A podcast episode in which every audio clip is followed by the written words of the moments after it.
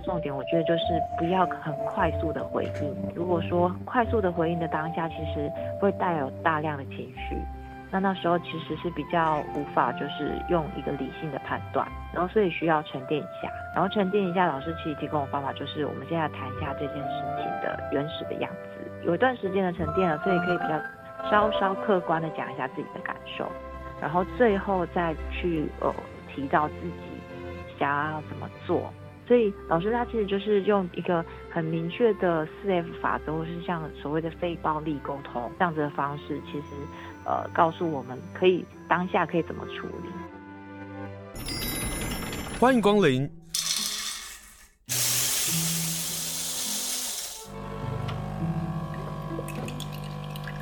今天的盛情款待，请享用。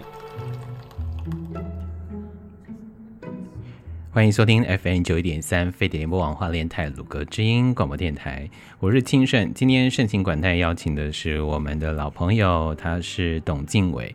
静伟他也是地位手帖的主编，我们要跟静伟来连线。Hello，靖伟好。Hello，清盛，大家好。好，今天请你来跟大家来介绍地位手帖。先介绍一下地位手帖到底是什么样的刊物，好不好？其实地位手帖就是像这本刊物的名称一样，就是它其实是一本想要记录在每个地方很认真在生活，然后以及就是他们怎么在地方生存的一本的杂志书。嗯，那这杂志书因为想要兼顾就是生活风格以及他们的生存的方式，所以它的主题上面有时候是很感性的，那有时候就是非常的就是具有教战守则的。我就是希望这本刊物可以提供给想要到地方、回到地方，或者是你想要移到新的地方的时候，可以当做一个陪伴，然后以及参考的一本书。嗯，所以陆陆续续你就不是设定一个主题，一个主题，让大家能够认识一下在地方，在地方当中有哪一些的精彩的故事。那这一次地位手帖四，你们所讲的是，你知道我看到这题目我就一直大笑。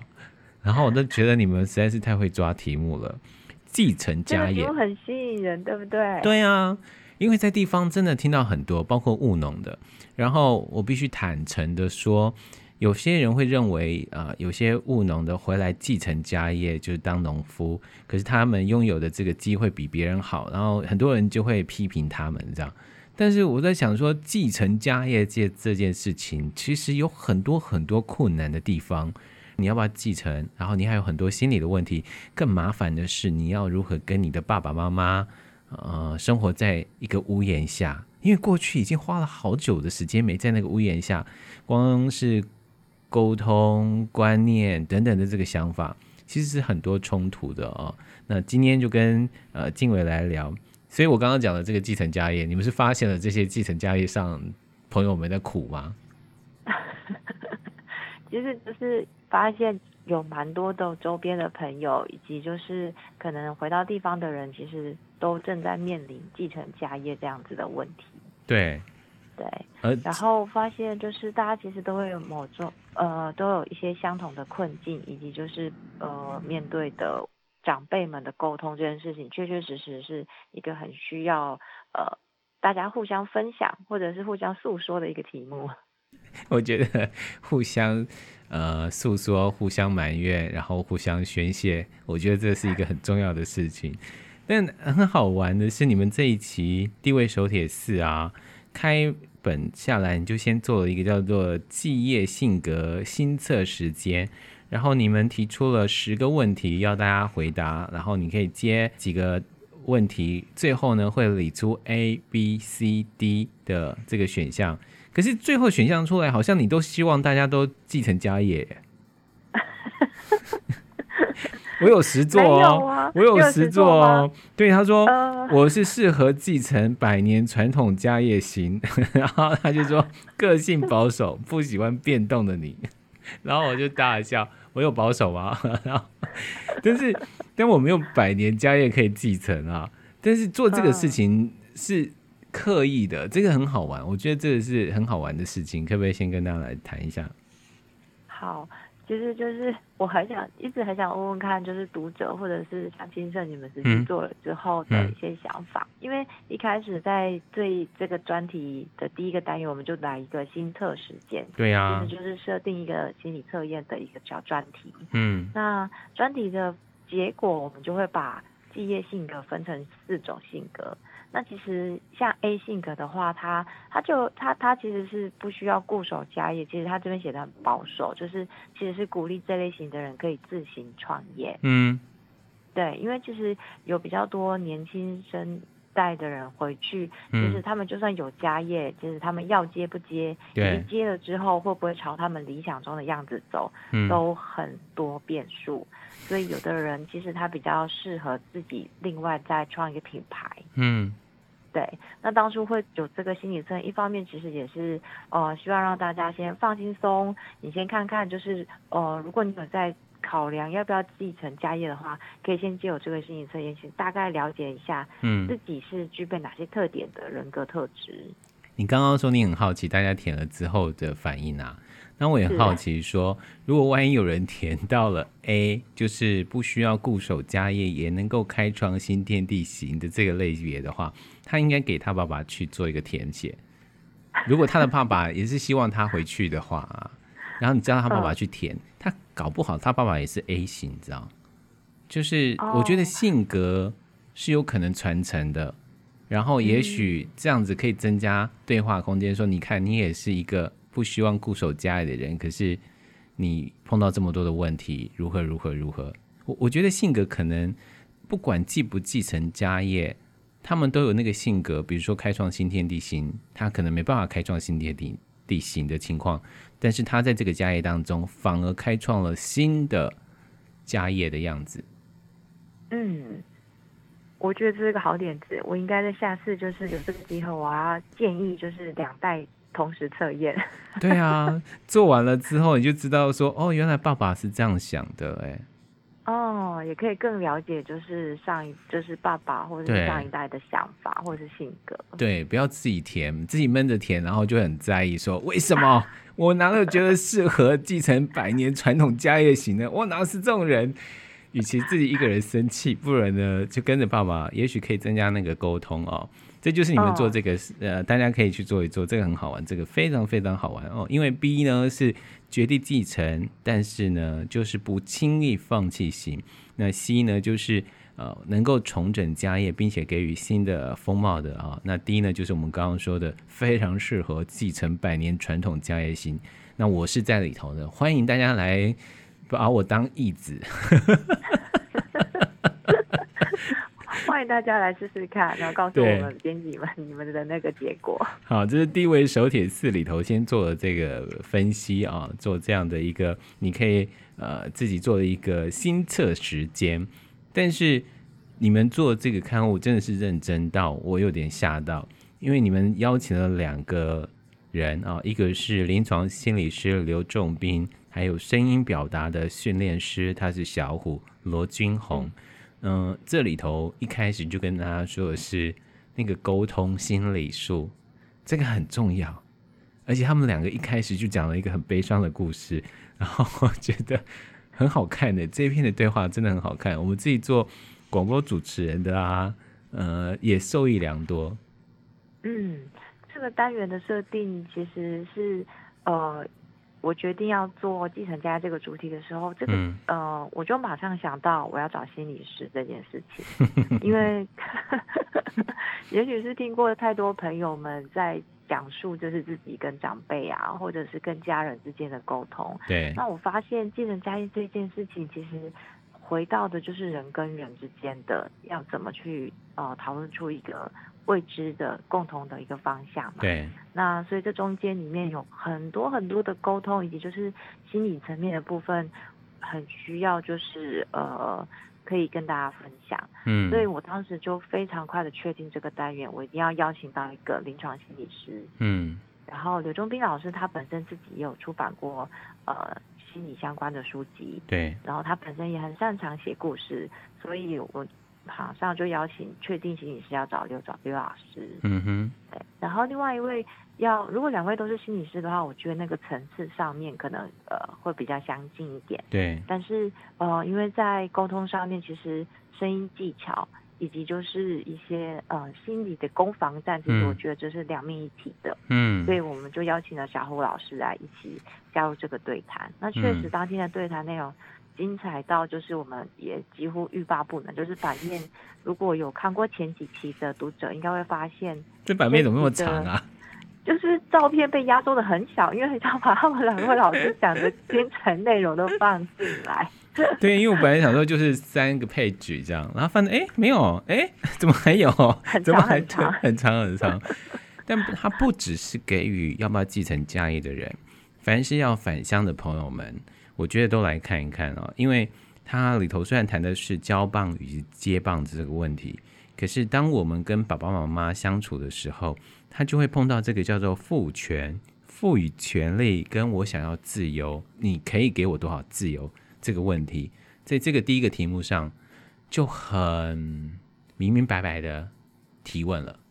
对，因为其实像包含在这个过程里面，小虎老师他也用自己自身的例子，就是讲到他们、嗯、呃父亲本身也有自己在经营的事业，也希望可以传承给他。嗯、那其实他自己本身是想要从事声音训练这方面的专业，所以老师也很大方的用他自身的例子来。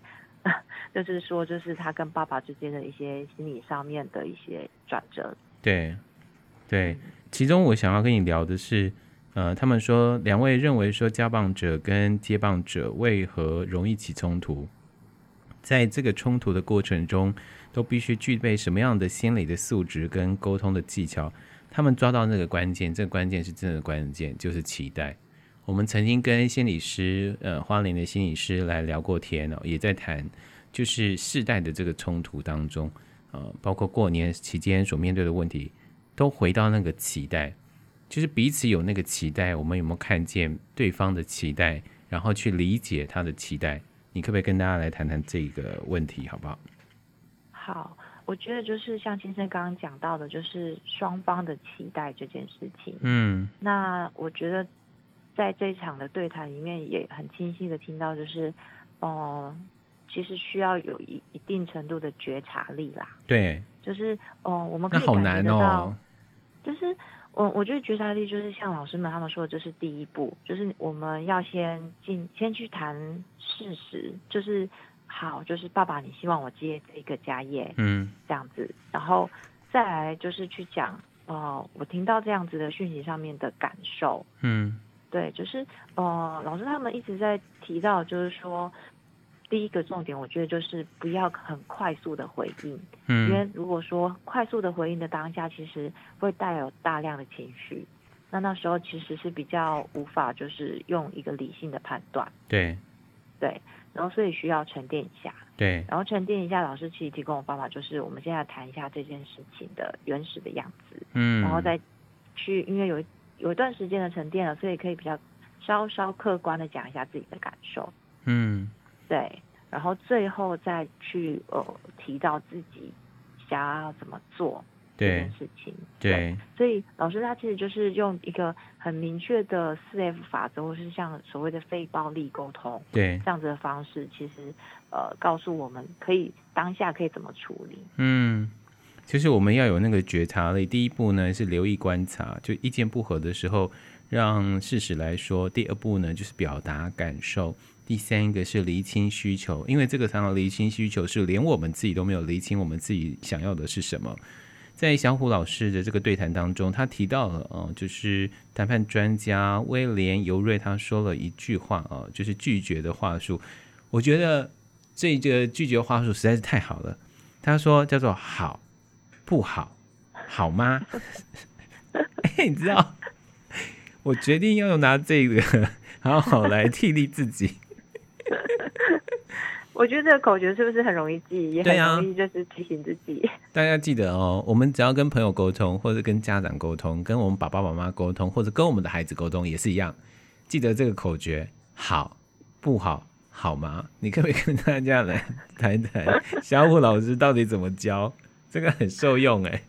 我觉得这个受用到我当天听完之后，我也很容易的把它记下来，然后放在就是跟先生的那个沟通关系上面，我觉得也很有进展。对哦，还有夫妻的关系。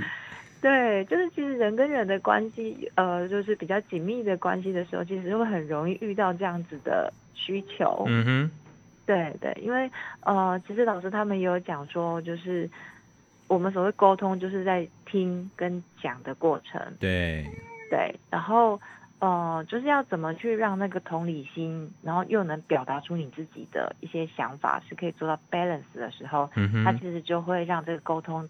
的成功的几率就会变高。嗯，对。那刚刚讲的好不好，好吗？其实小老师也是用自己就是跟爸爸之间的一个对话过程来转换给我们听，这样。嗯，小虎老师说他用自己来婉拒爸爸，希望他能够继承保险业来做一个例子哦。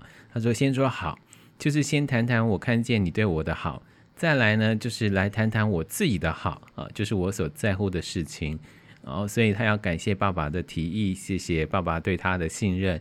接着呢，他就要想强调的是，他这十年当中在生医产业的这个打拼，并不希望能够辜负自己的努力。而不好呢，就是明确的说不。好，所以告诉爸爸说，我没办法接手这个工作。最后那个好妈？是试着提出让对方可以接受的折中方案。这样听起来呀。我觉得我们自己跟老人家相处下来啊，真的会是这个样子哎，就是我们先打圆场，哈，就听他到底怎么说，然后我们一定要跟长辈说我有多辛苦，然后最后我们必须提出折中方案，就是这个折中方案不是要老爸折中，而是我们自己要提出一个折中方案。让呃想要让你继承家业或者想要你改变的人去理解一下，你其实有准备其他的方案，让他可以放心安心，然后让你去做这些事情。这个不单单只是在呃我们跟家人的关系，好，可能在公司行号上也非常非常的受用。好，这个是在我们地位手帖四里头继业这个主题啊，继承家业这个主题里头提到的。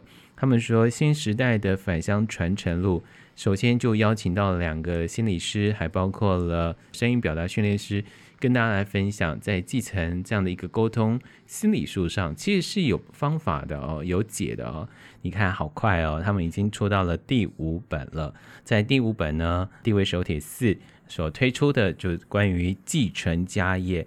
这里头包括了继业沟通心理术，这里有解，还包括了在地方守护来客如归的老旅社，从私家药房出发的地方学，以及能够跟上时代的光荣，然后继续传承的漆器的这样的一个工作，还包括了雕刻这一行的家人当中，他看到了什么？另外，他们很可爱，他们还把漫画、跟韩剧、跟日剧也拿进来了哈，所以那一篇报道以后。哎，这个好不好不地位手帖哦，然后就忍不住多看一下，因为里头谈到的这些神之拿啊，然后或者是一些漫画啊，或者是日剧啊，包括《爱的迫降》，他们都有理由把它 谈进去了。欢迎大家去看哦，因为时间的关系，我们不能把那么多的时间留给这个很特别的版本。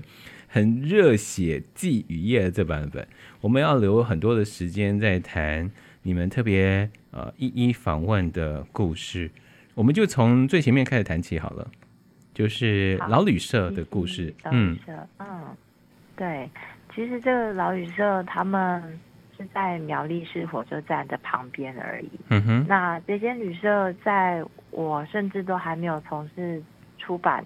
编辑的时候，我本身就因为是旅人的身份，就认识了这间旅社，也实际入住过。哇，那对，所以其实一直都是知道跟关注这间旅社，但是当然经过这么多年，嗯、也很高兴就看到他们的第三代，就是他们的女儿 Kelly，他们有回去，就是继续的在让这个旅社延续他的新生命。对，他自己也弄了一个空间，叫做咖啡馆。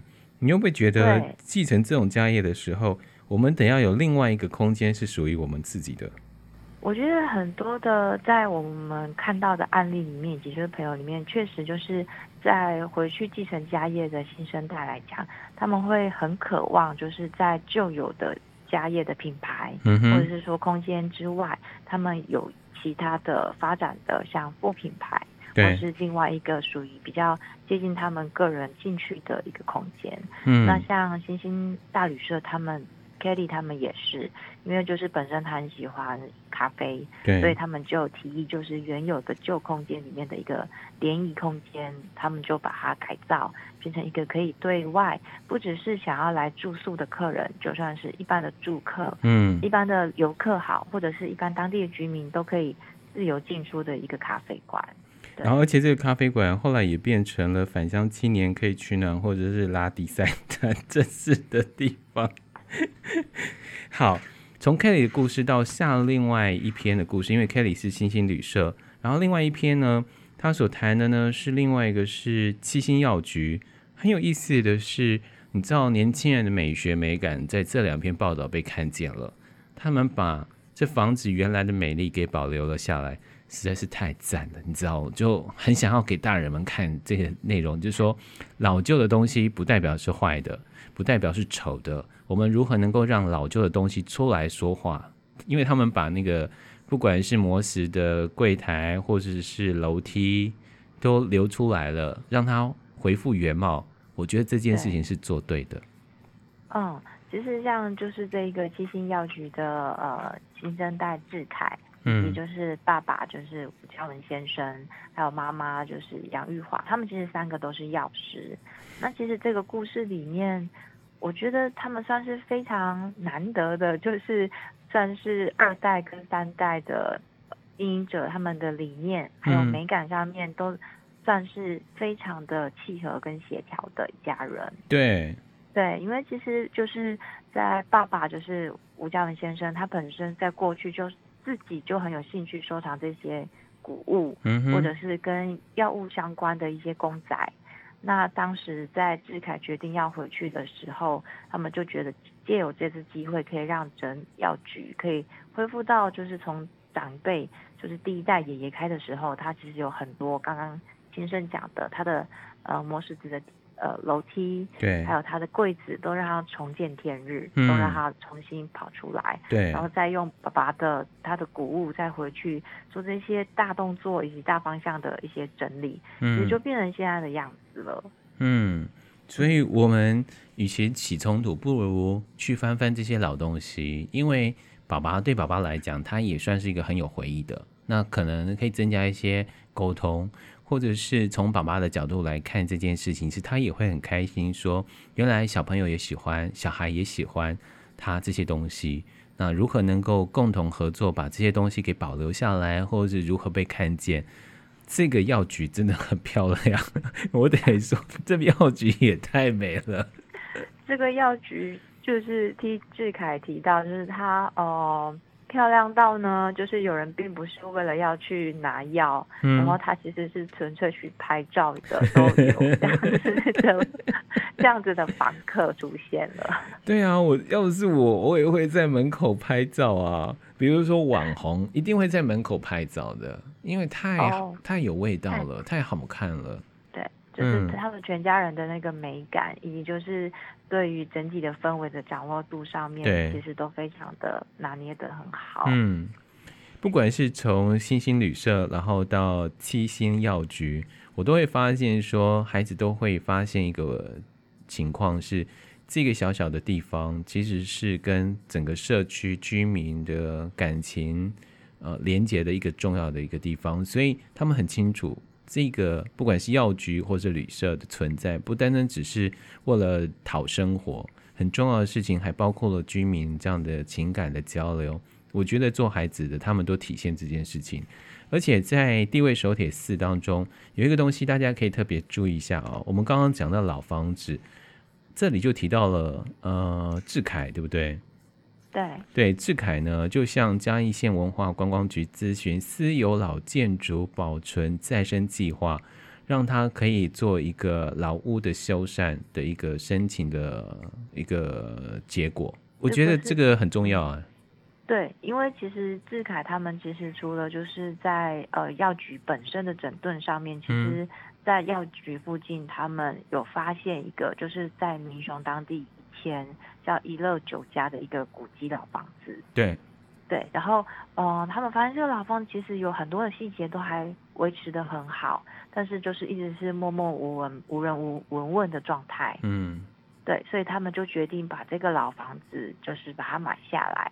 然后再透过就是跟嘉义县文化局、观光文化局这边来做一些申请，因为其实志凯他们跟中正大学的 USR 这边的一个计划都有互动，嗯、所以他们其实对整个民雄当地的、哦、呃文史脉络，因为爸爸本身其实他就有在做这样子的调查，对，那志凯只是让这件事情让更多人看见，嗯，以及就是他不断的希望可以去媒合更多的单位也好。公家单位也好，或者是大学也好，或者是私人的单位也好，嗯、就都一起来看见民雄他以前他们的繁荣的时期。以前比如说像他们的菜市场，对，是有什么样的文化？对，嗯，而且这些可能的资源或者是一些申请的管道，就会很明确的跑出来。嗯，就像是静伟说的，这是二零一八年开始，他们受邀到中正大学 SUR。重构大学路计划底下一个叫做民雄学学民雄的这个课程，让大家能够来分享民雄地方的研究，也透过这样的方式来举办民雄老照片展，或是定期的一个导览。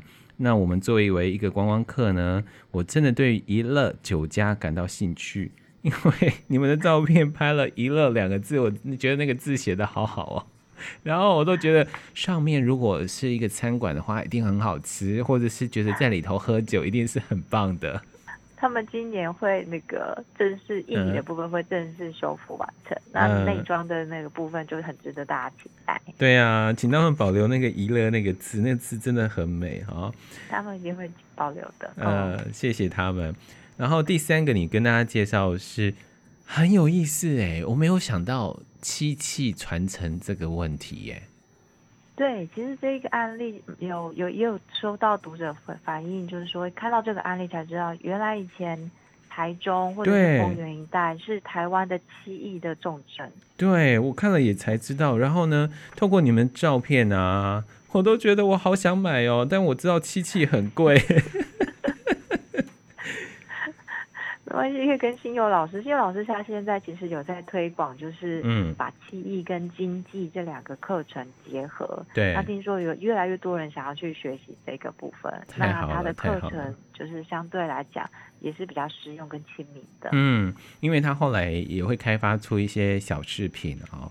那让我们离漆器的那个距离就不会这么的遥远。那当然大件的那个，我等下跟大家说，那真的单价非常非常的高哈。但是我很开心是在台湾，在台中有人要继承这样的一个家业，而这里头的故事其实是很好听的。你跟可不可以跟大家来介绍赖信佑跟他的阿公啊，跟他的爸爸这关系好不好？我们当天要采访的时候，就会发现，就是其实呃，我们采访的地点就是在当初他们阿公就是赖高山先生，嗯，他的一个光山漆器厂。嗯哼，那他其实那个是日据时代的时候就留下来的地方。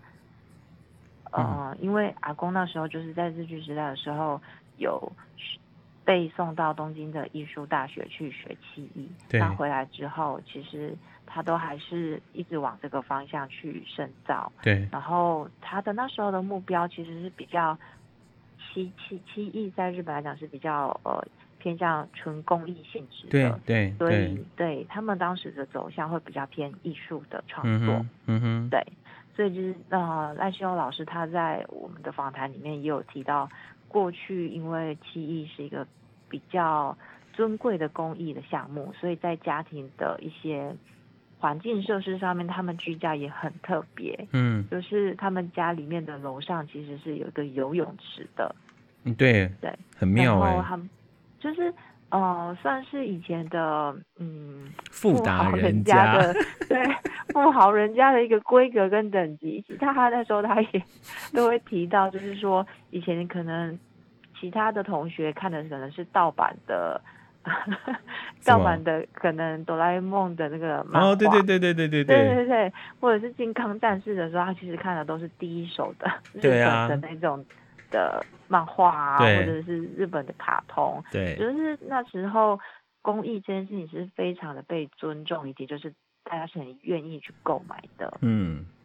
嗯，但是后来的话，其实就是。其实，在阿公那时候有树立的一个蛮蛮大的，就是赖高山这样子的一个招牌。嗯哼，对。但是后来就是因为呃，大家在于在经济上面，还有就是时代性上面的演变，那就后来记忆上面就并没有这么的像阿公那个时候发展的这么好。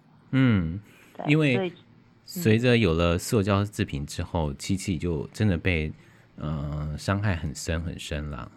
然后，所以其实就是在他爸爸，就是他爸爸在接手的时候，其实就已经后半段就已经遇到这样子的问题。对，嗯。那其实呃，面对这样的状况，其实爸呃，就他所提的，就是他们还是是比较往艺术创作这一块去走的。那其实就是赖清友老师他现在的话，他会比较希望可以漆可以生活化一点。嗯。所以两个的路线是不不一样的。嗯。这也算是另外一个找出自己的一条路。我对于他的话其实很感动的，因为他说啊，他说回头看这个漆器啊，漆艺啊，曾经有辉煌过，阿公跟爸爸才会如此的拼命。他说他们一心想要的不过就是复兴漆艺的环境，哪怕百分之一也好。然后他就说了一句话，他说他按下决定要回家，他说。我如果不接下去，他们人生四十多年的努力好像就白费了。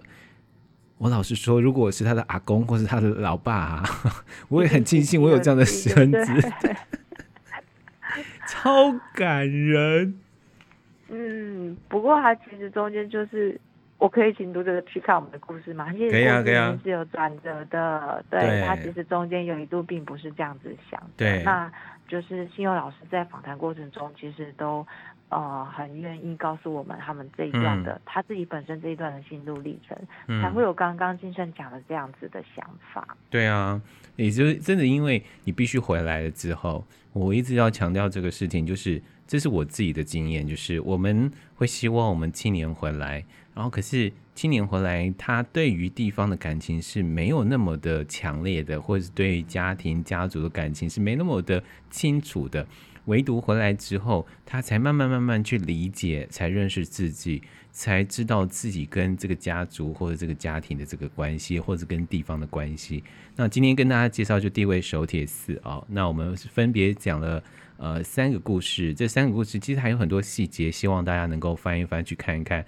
可是中间你们其实夹杂了前辈相谈事，这个实在是太厉害了，就夹杂在里头，有一种耳提面命的做法。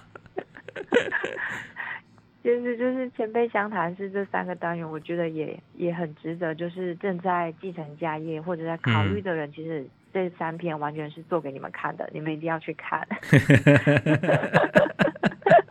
请问前辈，我想知道，不啦不啦不啦不啦不啦这样，或者是说，呃，请问前辈，如果我是女性，要怎么去面对继承家业的反对声浪？我很喜欢这题，我很喜欢这题，因为这个确实就是呃，就是主义他回去之后遇到的问题。那这个其实也是在初步我们在做企划跟访调的时候听到的。呃，众多的声音之一。对，因为这个确实就是回到地方上面有很多的状况，其实是你人在可能都会区，或者是你是上班族的时候，你想象没有办法面对到的东西。嗯，嗯，比如说你们在透过这个问题上，就是说啊，妹妹你好棒哦，如果生到像你这样勤奋认真帮忙工作的女儿，那我就很好命了。你知道，如果是我在现场，一定白眼。然后另外一个人就会说啊，你是女生，怎么可以回来抢弟弟的事业呢？如果我在旁边，我可能会 一个巴掌过去。没有没有，他这个讲这两句话的人是同一个人，只是不同年。真的假的？真的，所以这个我们的那个要搞者主义，他才非常非常的震惊。就是当他过去可能是呃用比较年轻，他还没有。还没有从学校毕业要回去承接家业的时候，他在家里帮忙。他是金鸿麻油花生行的，对，金红麻油花生行的那个现在的经营者黄祖义小姐。对，对，他那时候在学生时期的时候，在店里面帮忙，听到的是赞美，就是长辈们、邻居们都会说：“妹妹你好棒哦，你都会来这里帮忙。如果是我女儿就好命了。嗯”可是当她决定就是学校已经呃念书完毕之后要回来正式经营的时候，嗯、听到的是同一个客人哦，他居然是说：“哎，你不是有弟弟吗？那你怎么会来抢弟弟的工作？这应该是弟弟要接的。”好傻眼哦。对，所以就所以可是他讲那个美美好棒的时候，他其实已经有性别歧视的意味，你知道吗？就是谁说女生就要必须这样子很棒才称之为很棒？就大家，对，而且很麻烦一件事情，就是说这句话的往往都是女性，就是女性她其实没有去发现他们所说的话，啊，包括男性也有啦，就是我们在彼此说话的时候，忘了我们自己是男性，忘了我们自己是女性，可是我们通常讲出这个话里头，其实也贬义了女性，我们成为那个性别的那个帮凶，这是我觉得比较难过的事情。这就是整个哦、呃，没有觉察到这件事情，所以他跟着整个社会的这些歧视啊，或是关于这些的认知上面的一些整个大逻辑，对，没有经过自己的思考。我觉得这个是普遍的现象。对，可是 黄卓义就是说，面对这个事情，他如何看待？他通过十年的时间，然后告诉我们说，面对这个问题，他如何去面对，实在是很厉害耶。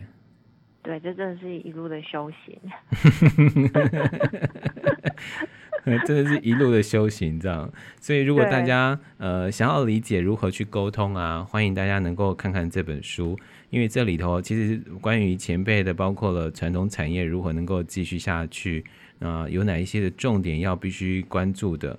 最后呢，你们还放了两封信，一个是爸爸写给孩子，哦、一个是孩子写给爸爸的。对，这个其实是在台中旧城区的城雕刻处。嗯，对，那其实嗯、呃、会关注到他们会，而且是邀请就是他们的爸爸跟就是目前的第三代，可以用写信的方式来、来完成这个单元。其实就是发现，呃，陈家高处他们一路走来，哦、他们的互动以及就是他们现在比较被。比较多人知道，因为他们有开始做比较生活化的推广课程，对，以及媒体报道之后，发现他们家长之间的互动是很紧密跟感人的。嗯，对。那他们在呃，可能一些相关资料上也不会言，其实就是这间店本来如果没有呃现在的经营者的话，可能就是在爸爸这一代的时候就会把它结束掉了。嗯。对，那因为就是有新的经营者的想法进来之后，他们其实中间有蛮多挫败的过程。